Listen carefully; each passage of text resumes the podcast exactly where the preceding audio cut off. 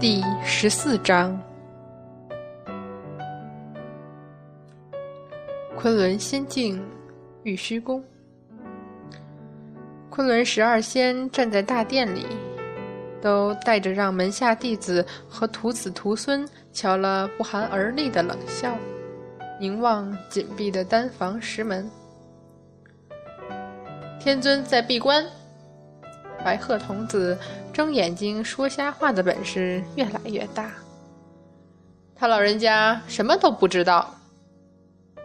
白鹤，白鹤童子坚定不移的一板一眼说：“天尊，他老人家说了，他在闭关，他什么都不知道。”好，我这就让他知道。黄龙真人气晕了头。抽出宝剑就想冲过去砍了那师门，看元始天尊能装聋作哑到什么时候？开玩笑，返魂草啊！他苦心种了三千年，小心呵护了三千年的返魂草啊，就这么没了，一颗也没剩下。黄龙师弟，你冷静些。我我怎么冷静？各自丢了要紧宝贝丹药的昆仑十一仙虽然心疼，但是还是有人比较理智。玉鼎师弟既然拿了这些去，想必杨戬还有救。没错，他徒弟没死，这是好事。但是我的返魂草啊，玉鼎，你为什么把十几书一起拔光？好歹给我留一片叶子也好啊！昆仑十一仙无不惨然。是啊，玉鼎，你也太狠了，你简直是饕餮过境，半点不剩。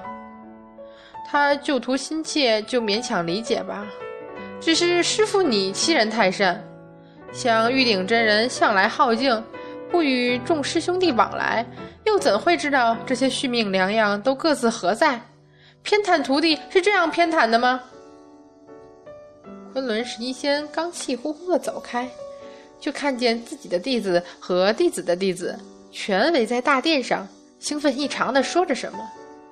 当下愕然，侧耳听去。倾听玄化元君之后，轮到谁了？是我门下的韩华，他已经在路上了。啊，韩华居然抽中了，不是你作弊的吧？少胡言乱语！我堂堂清化德萧真君为什么要作弊？被那个猴子打回来的你，自然找徒弟给你报仇去了。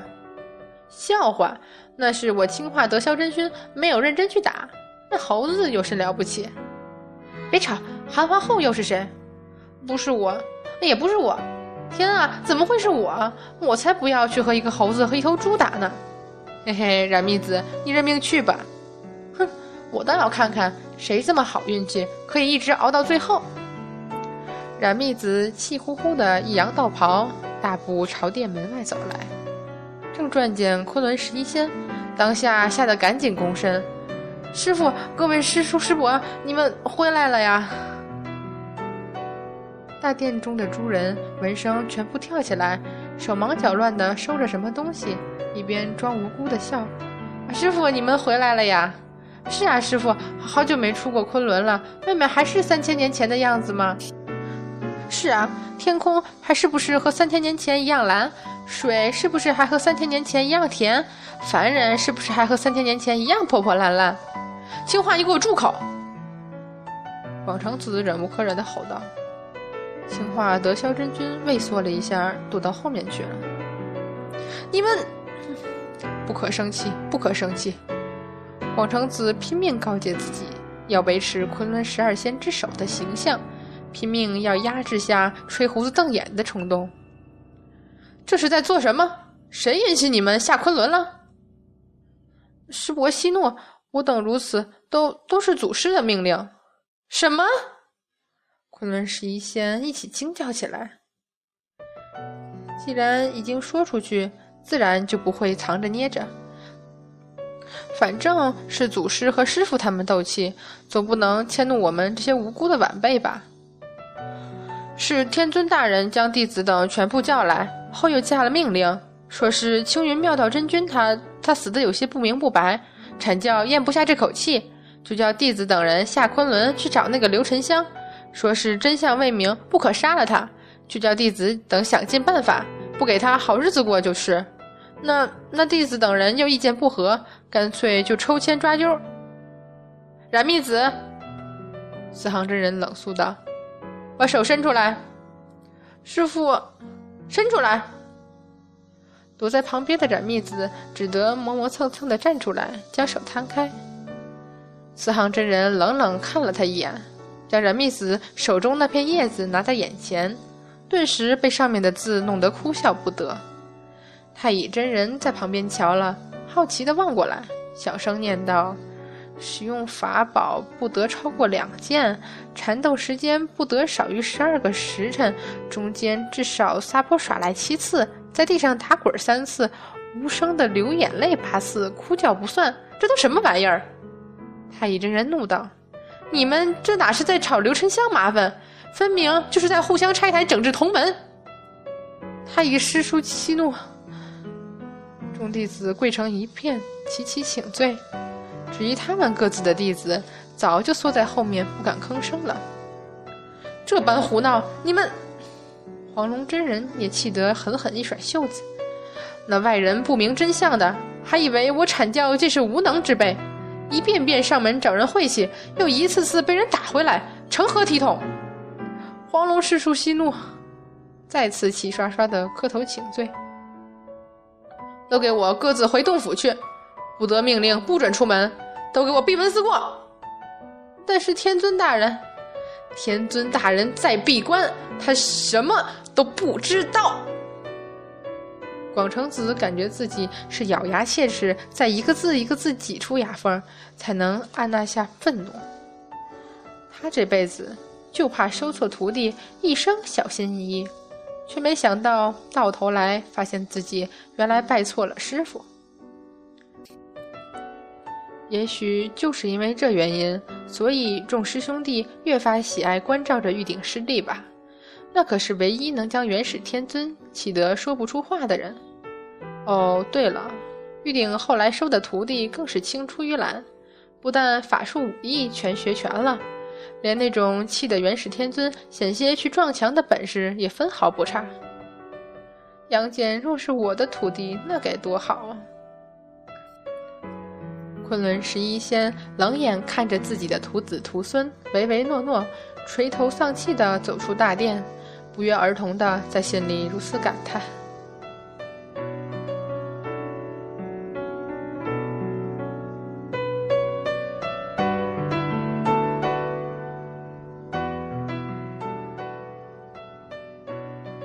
净坛庙，那铃铛真邪门，居然是不响的，亏我还一直注意。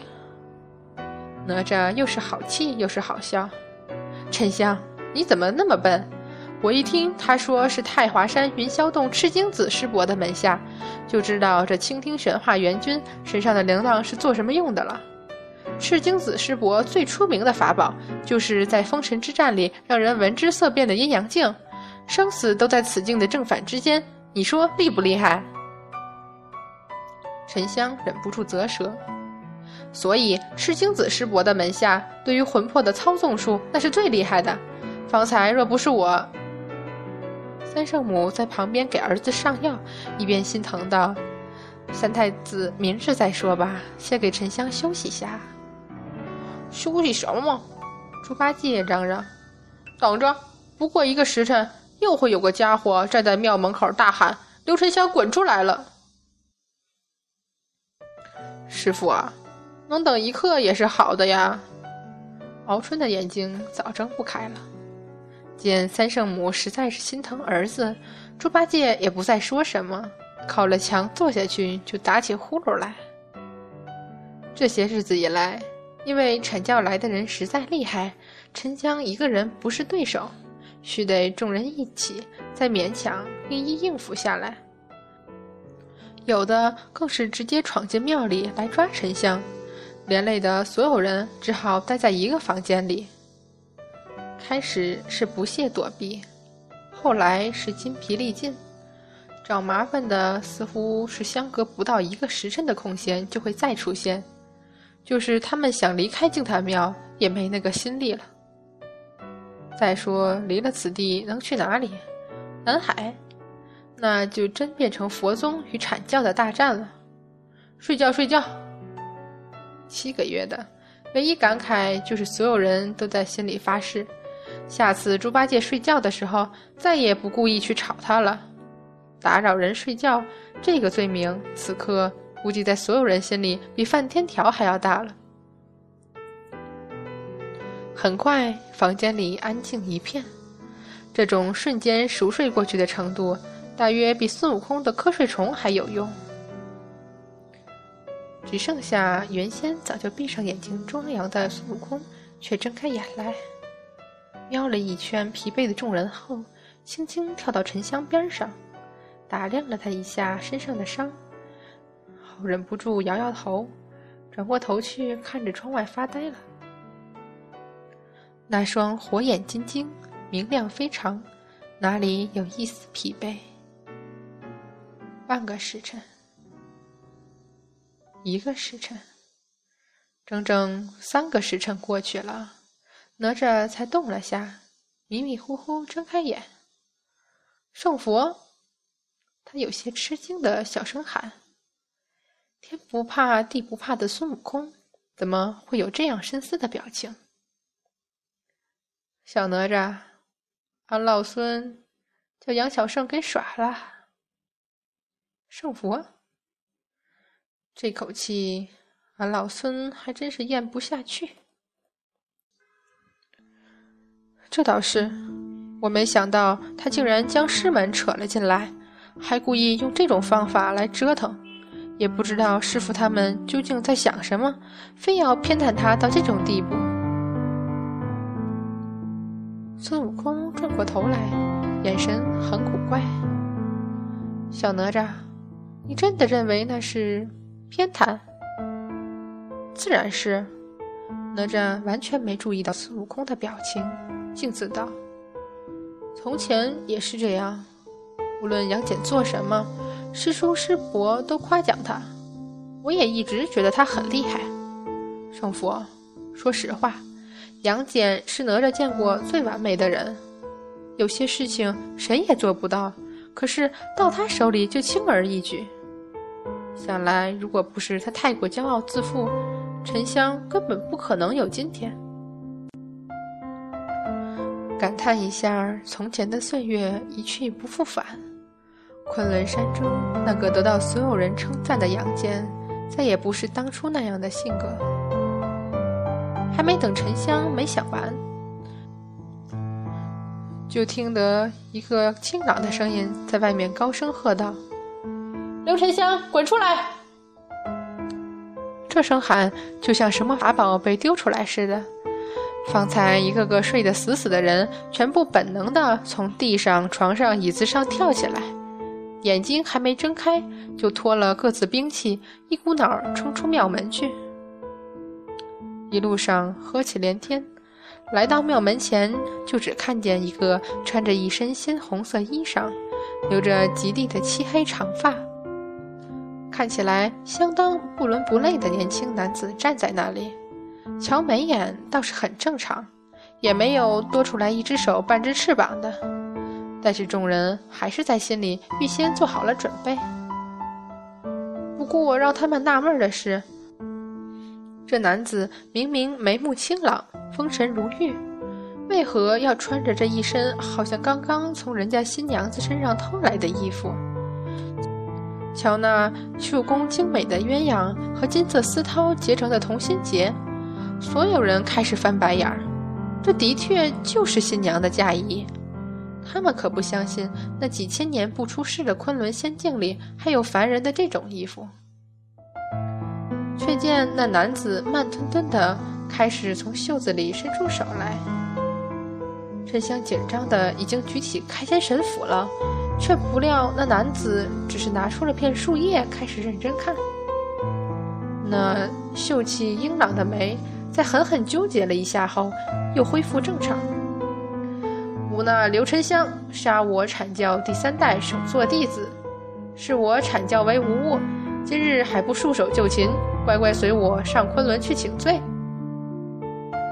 猪八戒疑惑地看着那男子，收起树叶后，一板一眼地开始斥喝，严重怀疑上面写的就是这句话。你们烦不烦？是的，我也觉得很烦。那男子只是微微挑高眉，忽的表情全都改变了，变得幽怨无比。华本来好端端的在洞府中修道，偏偏被天尊大人派来见你这个小子，当我情愿啊！最后一句那个腔调的百折千回，强悍于孙悟空都忍不住有翻白眼的冲动。至于其他人，早就爬到一边去吐了。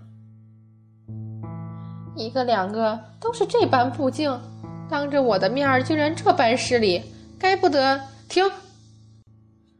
哪吒实在看不下去，跳了过来。我不知道你是谁的门下，但是你好好的，干嘛非学那穷灵子？你知道他说起话来，阐教上下谁都受不了，就这般来折磨人，未必太无趣了吧？啊，灵珠子师叔啊，你没见过师侄我，又怎知道我本不是这样？那男子眼波流转，就差没有水光盈盈了。幸好没有，否则沉香不用打就已经晕了。够了！哪吒头皮发麻，你该不会是琼灵子的徒弟吧？就他也能出师？师叔说笑了。师侄是清华德霄真君的门下。清华德霄真君，那个蜗牛仙人的徒弟，果然是青出于蓝胜于蓝。想当初他那师傅一亮出法宝，所有人都晕了。这徒弟更好，光用讲的就把所有人整得想晕了。就在所有人开始鄙视阐教中这种连男不男、女不女的人都有的时候。孙悟空忽然将沉香一把推开，高声笑道：“好对手，俺老孙终于见着让我手痒的家伙了。沉香让开，你不是他的对手。”猴哥，圣佛，你没事吧？所有人都惊疑不定地看着孙悟空。不过是哪吒的师侄那辈儿，至于让斗战胜佛这么如临大敌吗？想他师傅都给打回去了。何况是好，你这猴子果然有门道。众人又是一惊，这沉稳清冷的声音和刚才的娇嗔怪异判若两人。只见那男子恢复了风轻云淡的神色，慢慢的行了一个道家的一手礼，那般从容自若，却加上他所穿的鲜红嫁衣。还是惹得沉香、敖春和小玉发笑。可是那男子的下一句话，立刻让他们笑不出来了。